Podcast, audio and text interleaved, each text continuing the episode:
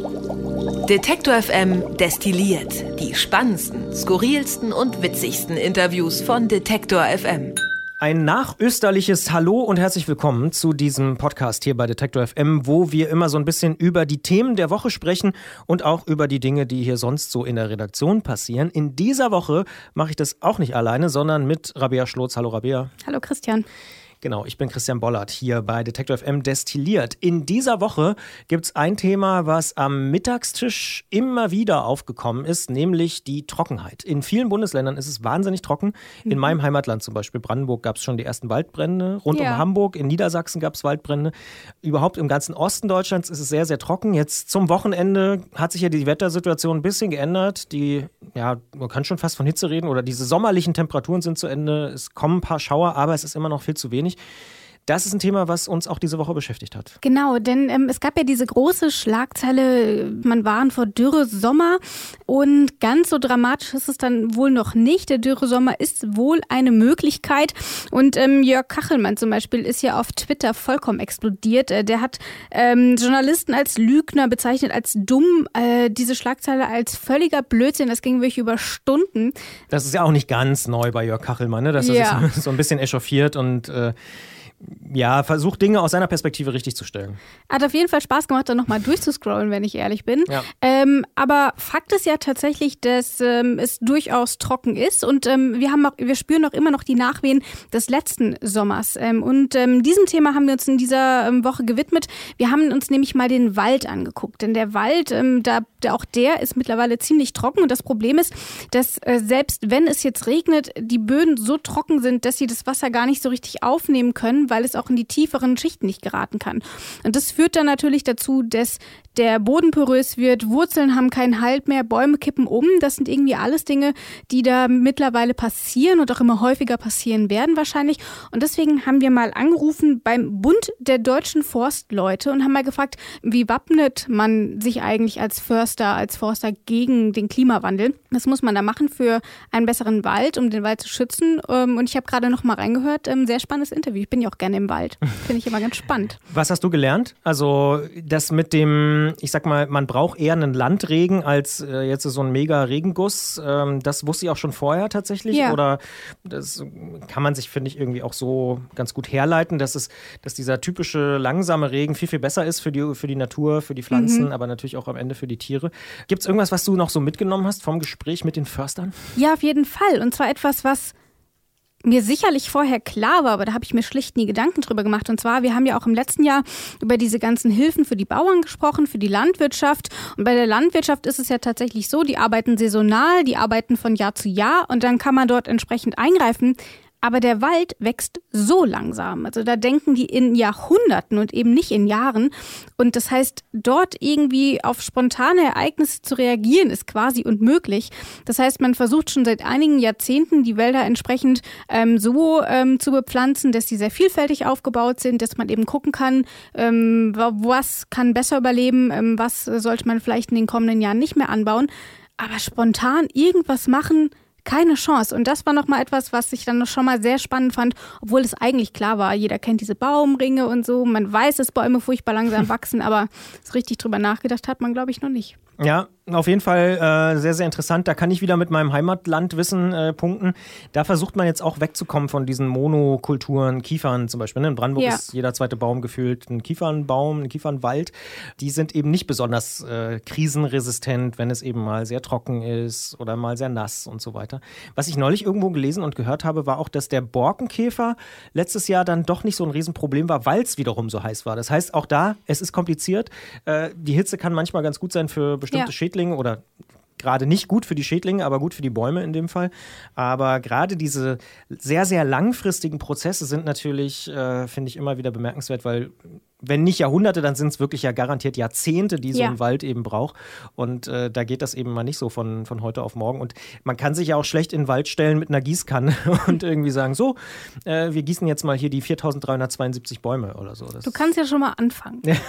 in Berlin gab es mal einen Aufruf, ich glaube sogar letztes Jahr und ich glaube auch in vielen anderen deutschen großen Städten. Genau, da sollte man die Bäume in den Städten gießen. Vor der, vor der Haustür, ne? da sollte man ja. selber rausgehen mit einer Gießkanne und irgendwie den Baum gießen.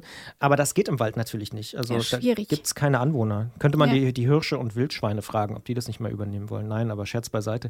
Was da auch wieder eine Rolle spielt, äh, zumindest habe ich das auch schon wieder gelesen, ist, und da sind wir doch wieder beim größeren Thema, also klar, man kann jetzt überhaupt noch nicht sagen, wie der Sommer wird, aber der April und die letzten Wochen waren definitiv zu trocken, vor allen Dingen in Ostdeutschland, rund mhm. um Berlin, äh, ganz besonders. Da gab es ganz, ganz wenig äh, Regen, aber hier beispielsweise auch bei uns vom Studio in Leipzig äh, hat es quasi. Ich kann, ich, kann, ich kann mich nicht erinnern, wann es hier das letzte Mal geregnet hat. Ich auch nicht. Und ich weiß auch gar nicht mehr, wann ich das letzte Mal nass auf Arbeit gekommen ja, bin. Und du weißt, so. ich freue mich immer schon auch du. über Regen. Das heißt, ich wüsste es bestimmt noch, ja, wenn es ja. nicht allzu lange her wäre.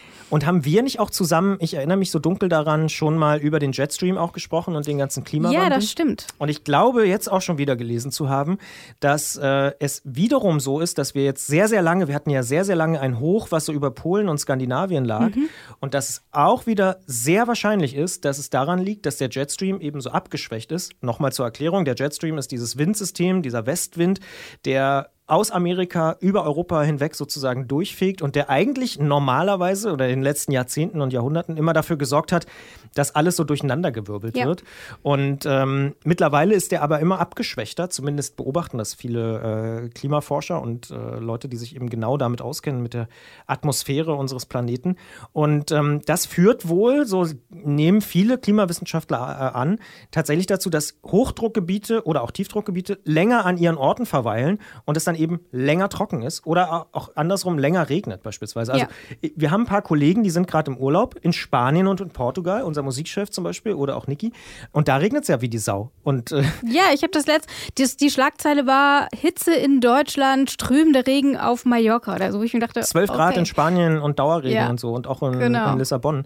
Das ist schon verrückt. Äh, das hat es wirklich früher, also ich kann mich wirklich selten dran erinnern. Natürlich gab es mal so eine kurze Phase oder so, ja. aber wir hatten ja jetzt ja wirklich wochenlang über 20 20 Grad und äh, wahnsinniges Wetter.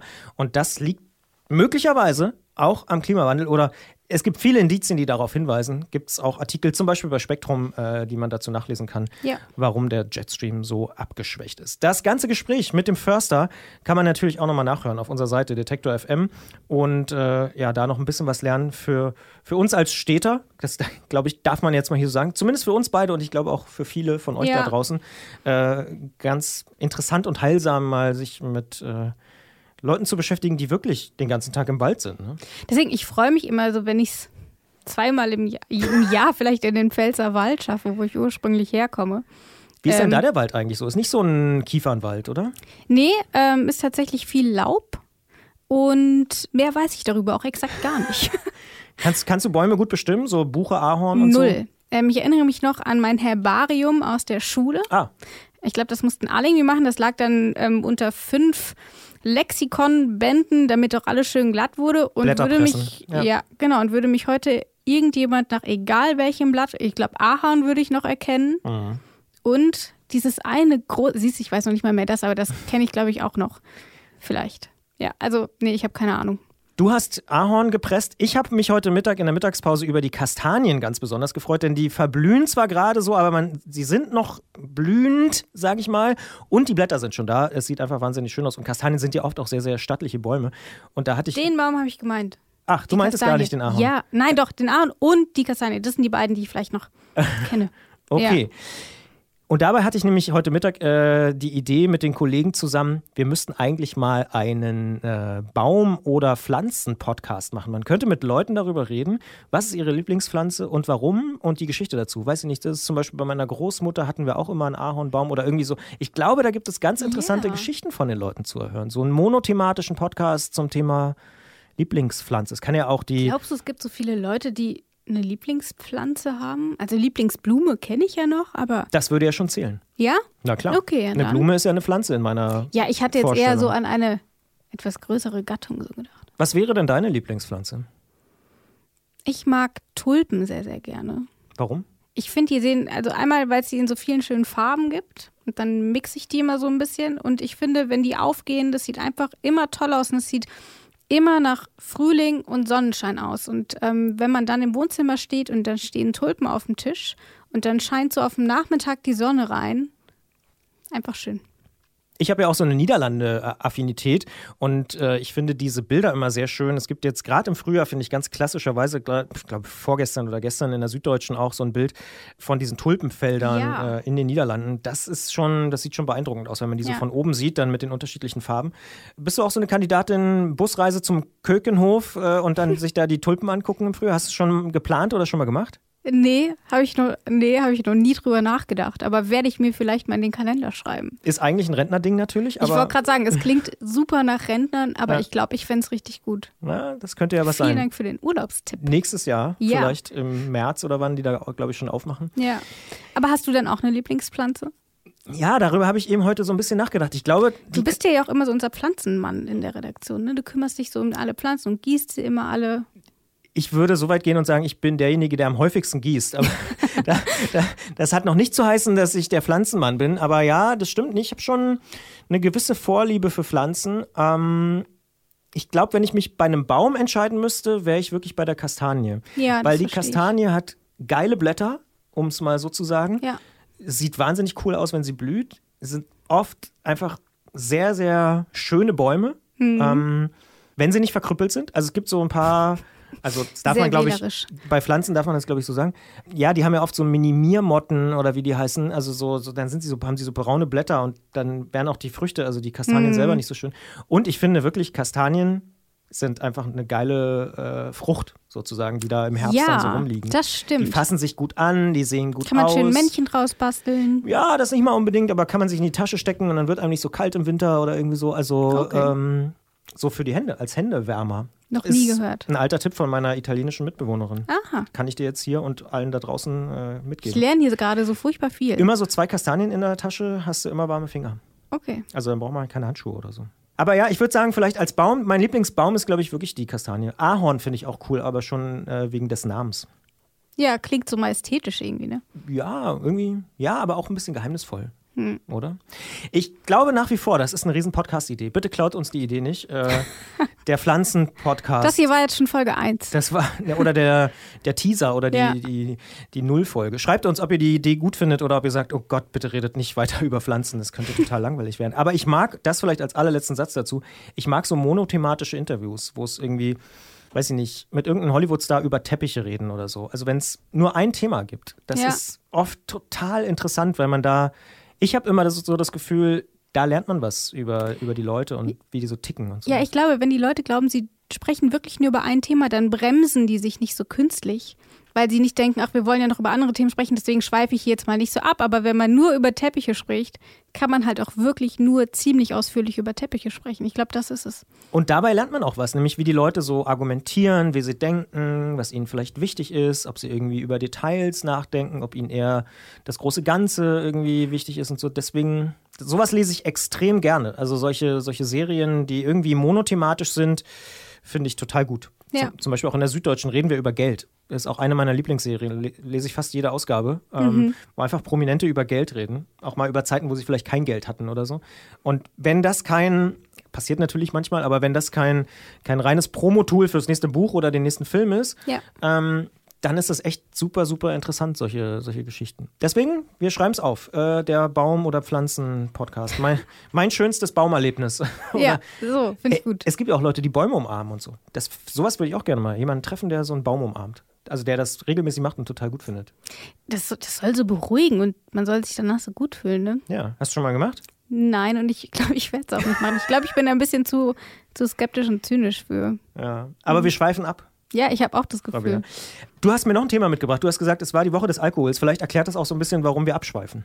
Ja, weil ich habe gestern in unserer Küche ein Moncherie gegessen und ich glaube, ich bin du hast immer eins noch. gegessen? Ja, und es war richtig, richtig furchtbar. Mm. Ähm, aber ich glaube, ich bin immer noch ein bisschen angeschickert deswegen. Aber warum isst du die? Ja, sie standen da so rum. Also wir hatten so eine, so eine, so eine Mixpackung, da war Rocher drin und Ferrero Küsschen und Mancherie. Ist so und, die klassische Oma-Packung. Genau. Ja. Und dann haben wir uns halt darüber unterhalten und keiner wollte so richtig Mancherie anfassen, weil es halt alle eklig finden. Und, ähm, Nicht alle, fast alle. Fast alle, das stimmt. Und ich habe meine letzte Erfahrung mit Mancherie, ich glaube, da war ich so sechs oder sieben. Ähm, und da wurde mir so eine Mancherie-Packung in die Hand gedrückt und ich kannte das nicht und habe reingebissen und seitdem habe ich, glaube ich, Trauma. Und ähm, deswegen habe ich gedacht, vielleicht lag es daran, vielleicht schmeckt es mir heute schon. Ähm, so ein bisschen wie mit Brokkoli in der, in der Kindheit und heute mag man es gerne. Aber es ist immer noch ekelhaft, 20 Jahre später, ganz furchtbar. ähm, und deswegen war Moncherie gestern großes Thema bei uns. Und außerdem haben wir diese Woche, es war ja nicht nur Woche des Moncherie, sondern des Alkohols, denn wir haben in dieser Woche auch über Sekt und über Bier gesprochen. Sekt war ganz am Anfang, da haben nämlich ähm, Easy Wob, also unsere Kollegin, und ähm, Katharina Meyer zu Eppendorf von Zeit Campus eine Ode an den Sekt gehalten. Ähm, Inside Campus. Der ja ein bisschen verschrien ist, muss man auch sagen, eigentlich. Ja, ist schon so ein bisschen auch auch so Omi-Getränk, irgendwie wie Mancherie, nur in Flaschen. Aber wie ich gelernt habe, auch junge Leute, gerade so mit 20er, trinken jetzt wieder besonders viel Sekt. Ja. Sekt ist wieder angesagt. Genau, darum geht es nämlich, dass Sekt gar nicht so schlecht ist wie sein Ruf. Und ähm, dann haben wir außerdem noch über Bier gesprochen, denn ähm, es war Tag des Bieres in dieser Woche. Und ähm, wir haben 500 Jahre Reinheitsgebot gefeiert, was ja mittlerweile klar, es gibt Biergesetze und so, ähm, aber dieses kulturelle, dieses traditionelle ähm, Reinheitsgebot ähm, gibt es natürlich auch heute noch. Und wir haben uns mal gefragt, ist das eigentlich noch zeitgemäß? So ein 500 Jahre altes Ding da irgendwie ähm, Acht zu geben? Oder kann man mittlerweile auch einfach alles ins Bier reinkippen und gut ist? Das würden ja die Belgier sagen, ne? Die machen ja Kirschbier und so. Ja. Auf jeden Fall auch ein spannendes Thema. Und was ich gelernt habe diese Woche übrigens im Streiflicht der Süddeutschen Zeitung, was wir äh, jeden Tag auch vertonen, dass das Pilz, also das gute alte Pilz, äh, ein Imageproblem hat. Ja, ja verstehe ich voll. Verstehst du voll? Verstehe ich gar nicht. Ich finde, das Pilz ist ein ehrliches, gutes Bier. Einfach. Und es hat nur eine Silbe. So wie Matt. du meinst, deswegen stellen die Leute so, wenn sie am Tresen stehen, ja, Pilz. Ja, ist es okay. hat sowas von Kneipe, von so Ehrlichkeit und so. Ja. Also ich trinke gerne mal einen Pilz und es darf auch ein bisschen herber sein. Also. Ich bin da leider mega also ich bin Du bist eher so, Sekt, Team Sekt. Nee, gar nicht. Ich bin eigentlich immer Team Wein. Ah, ähm, na klar, aber, wegen der Pfalz. Du kommst genau, ich komme aus der Pfalz. Ähm, aber wenn ich Bier trinken muss, ich bin da leider furchtbar wählerisch, weil ich entscheide das nicht nach Geschmack, das ist so eine Marotte von mir, sondern ich trinke Bier nur, und zwar wirklich nur und ausschließlich aus 0,33 Flaschen, die grün sind. Mhm. Und alles, was in braunen Flaschen und in großen Flaschen serviert wird, schmeckt mir schon per Definition nicht. Ähm, und deswegen bin ich ja da absurd. ziemlich, ja, total. Aber ich kann das nicht, ich komme da nicht drüber. Und deswegen bin ich in meiner Wahl auch ziemlich eingeschränkt, ähm, was das Pilz angeht. Verstehe. Ja. Naja, da kann man nichts machen. Aber was mich tatsächlich äh, wundert, und du hast es ja am Anfang schon kurz angesprochen, immer nach Ostern oder nach Weihnachten genauso landen hier wahnsinnig viele Süßigkeiten. Ja. Und aber mit einer besonders hohen Frequenz Süßigkeiten mit Alkohol. Und da finde ich, völlig zu Recht, weil das geht nicht. Man kann nicht Schokolade und Alkohol mischen. Das ist einfach ein Frevel. Edle Tropfen in Nuss habe ich gesehen die Woche. Moncherie hast du schon angesprochen. Ja. Diese ganzen Wer macht denn das? Also das, ich verstehe das nicht. Auch so Pralinen Deswegen landet das auch alles hier, ja, weil ja. keiner haben will. Aber irgendwer isst es ja dann doch immer. Also ja. das ich, ich esse das eigentlich auch. Also wenn hier so Pralinen rumliegen und ähm, ich nicht ganz sicher bin, ob Alkohol drin ist, ich probiere einfach alles aus. Ja, aber da, da mache ich das, was dir jetzt auch passiert ist ich koste dann auch immer einmal. Das geht mir übrigens auch mit Tiramisu so. Äh, ich finde, Tiramisu sieht geil aus und ist total super, aber der Alkohol da drin ist der Wahnsinn. Das macht man einfach nicht. Und jedes Mal koste ich es und merke wieder, nee, schmeckt mir nicht. Da ist ich, wie, so ein, wie so ein Affe, der gegen die, immer wieder gegen dieselbe Wand rennt. Das aber ich finde es gut, dass du es immer wieder versuchst. Ich finde das sehr ehrenhaft. Aber ist auch ein bisschen dumm. Nee, es könnte ja sein, dass mal in dem einen Tiramisu Kakao drin ist statt Kaffee.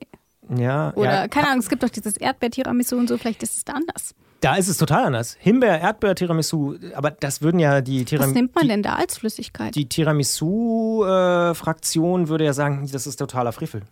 Die, ja. Die würden ja, ja klar. Also der Tiramisu Ultra äh, oder der Tiramisu Fanclub würde ja sagen, das geht ja nicht. Der Klassiker ist natürlich mit Kaffee und äh, Alkohol. Aber ja. nun gut das heißt, Sekt, Bier, Alkohol, Pilz, das haben wir alles schon durchdiskutiert. Eine Sache haben wir noch. Und zwar war diese Woche auch ein großes Thema Bienen und Insekten bei Detektor ja. FM. Habe ich nämlich gesehen bei Mission Energiewende, unserem Podcast rund um Klimathemen, ging es nämlich um die Rettung der Bienen. Das ist ja wirklich ein Klassiker, nicht erst seit es in Bayern diese Volksabstimmung gab. Ja. Da gab es auch schon diesen Film, wo irgendwie gezeigt wurde, dass in China teilweise ganze Plantagen schon von Menschen bestäubt werden, weil es keine Bienen mehr gibt. Und in Kalifornien, dass da die Bienen irgendwie so knapp werden und so. Und bei Mission Energiewende Energiewende geht es diese Woche auch darum. Und im Spektrum-Podcast geht es äh, noch ein bisschen weiter. Und wer den noch nicht entdeckt hat, wir haben in den letzten Wochen schon ein bisschen die Werbetrommel gerührt, aber nur ein kurzer Hinweis noch: äh, Im aktuellen Spektrum-Podcast oder in der ersten richtigen Folge, das kann man auch so sagen, geht es unter anderem um das Insektensterben. Das ist ja natürlich ein bisschen mehr als Bienen, aber die sind eben wahnsinnig wichtig für die Natur. Und äh, da kann man echt viel lernen, finde ich, in dem Podcast, den unser Kollege Marc Zimmer produziert. Das äh, wären so noch zwei Tipps, die ich so am Ende mitgeben kann. Hast dem, du noch welche? Nee, ich kann dem nur zustimmen. Ich habe nämlich vorhin auch nochmal den, den Mission Energiewende Podcast äh, mir angehört. Den hat ja Anja gemacht, unsere Kollegin hier. Und ähm, ich glaube tatsächlich, dass dieses Bewusstsein für wir brauchen Bienen äh, mittlerweile wächst. Und ähm, das fand ich da auf jeden Fall nochmal sehr spannend, ähm, was da auch erzählt wurde. Also ich kann deine Tipps eigentlich nur teilen. Mission Energiewende und Spektrum gibt es überall da, wo es Podcasts gibt zum Nachhören. Und hast du noch irgendwie Mediathekentipps, Dinge außerhalb von Detektor FM? Ich bin tatsächlich diese Woche ziemlich lahm gewesen. Ah. Durch, durch, durch dieses Osterwochenende und so habe ich noch gar nicht so viel gemacht. Klar, Game of Thrones hat man so geguckt, aber. oh, nicht spoilern. Ja. Also, ne, auf gar keinen Fall. Aber ansonsten habe ich diese Woche noch nichts gemacht, was so mediathekenmäßig unterwegs ist. Ich hätte noch einen Tipp. Ja, bitte, dann kann, weiß ich, was ich am Wochenende mache. März gegen März gibt es in der ZDF-Mediathek. Großartige Serie. Das habe ich mit meiner Mutter geguckt am Wochenende. ja, schönen Dank. Aber das ist super, oder? Hast, hast du alle Folgen gesehen schon? Ähm, nee, ich habe eine halbe Folge gesehen ah. und bin dann ins Bett gegangen. Ja. Guck mal alle Folgen. Gibt acht okay. Folgen. Ralf Fußmann hat sie geschrieben, muss man nicht viel dazu sagen. Ist ja unter anderem der Stromberg-Autor oder einer der Stromberg-Autoren. Ja. Christoph Maria Herbst ist mit dabei, spielt einen März, nämlich Herrn März. Und Annette Frier, die spielt Frau ja. März. Und beide wollen sich scheiden lassen. Großartig. Also deutsches Humorkino at its best. Also würde ich sagen, viel besser geht's nicht. Kleine, feine, subtile, schöne Geschichten. ZDF-Mediathek, März gegen März. Sehr, sehr kurzweilig. Ich glaube, eine Folge geht nur so 20 Minuten oder so. Da kommt man schnell durch. Acht Folgen, kleine Miniserie, die über Ostern lief. Für mich eine Entdeckung. Also habe ich relativ schnell durchgeguckt. Habe schon alle Folgen gesehen. Aber ja. nicht spoilern. Nein, ich spoilere überhaupt nicht. Habe ich, hab ich irgendwas gespoilert? Nein, ich glaube nicht. Das ist so eine absolute Empfehlung, die ich habe. Und wer sich für Podcast und Spotify interessiert, dem kann ich noch die aktuelle oder eine aktuelle Folge von Freakonomics äh, empfehlen. Da ist nämlich Daniel Eck, der Gründer von Spotify, und erzählt nochmal, wie das so losging mit Spotify, aber zum Beispiel auch, wie das so lief mit dem Gimlet Media äh, Kauf. Also mhm. die haben ja mhm. dieses eines der größten Podcast-Netzwerke äh, in den USA gekauft. Ist ein bisschen nerdige Folge, also für alle die, die da ein bisschen tiefer einsteigen wollen in die Welt des Musikstreamings, illegales File-Sharing spielt am Anfang natürlich auch eine Rolle, Napster und Co. Und aber natürlich auch die Frage, wie Spotify gegründet wurde, was Daniel Eck eigentlich vorher gemacht hat, wie er sein Geld verdient hat. Er hatte vorher schon äh, erfolgreiche Firmen. Sehr, sehr hörenswert. Freakonomics bin ich auch nicht selber drauf gestoßen, sondern tatsächlich durch deinen Banknachbarn, äh, Jan. Äh, der, ah, hat, ja. der hat mir das neulich in der Mittagspause mal empfohlen, weil er weiß, dass ich mich immer so für Techie und Medien- und Podcast-Themen mhm. natürlich interessiere. Freakonomics, äh, die Folge mit Daniel Eck, ist auf jeden Fall hörenswert. Kann man kann man, kann man auch was lernen, wenn man sich für das Thema interessiert.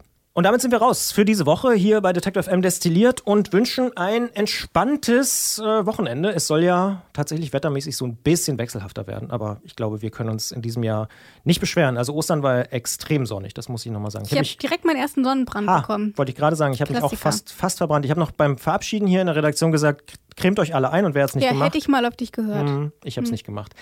In diesem Sinne, schönes Wochenende. Tschüss. Hat Ihnen dieser Beitrag gefallen? Dann bewerten Sie uns doch gern bei iTunes. Wir freuen uns über viele Sterne in den Bewertungen und Kommentare zu den einzelnen Podcasts.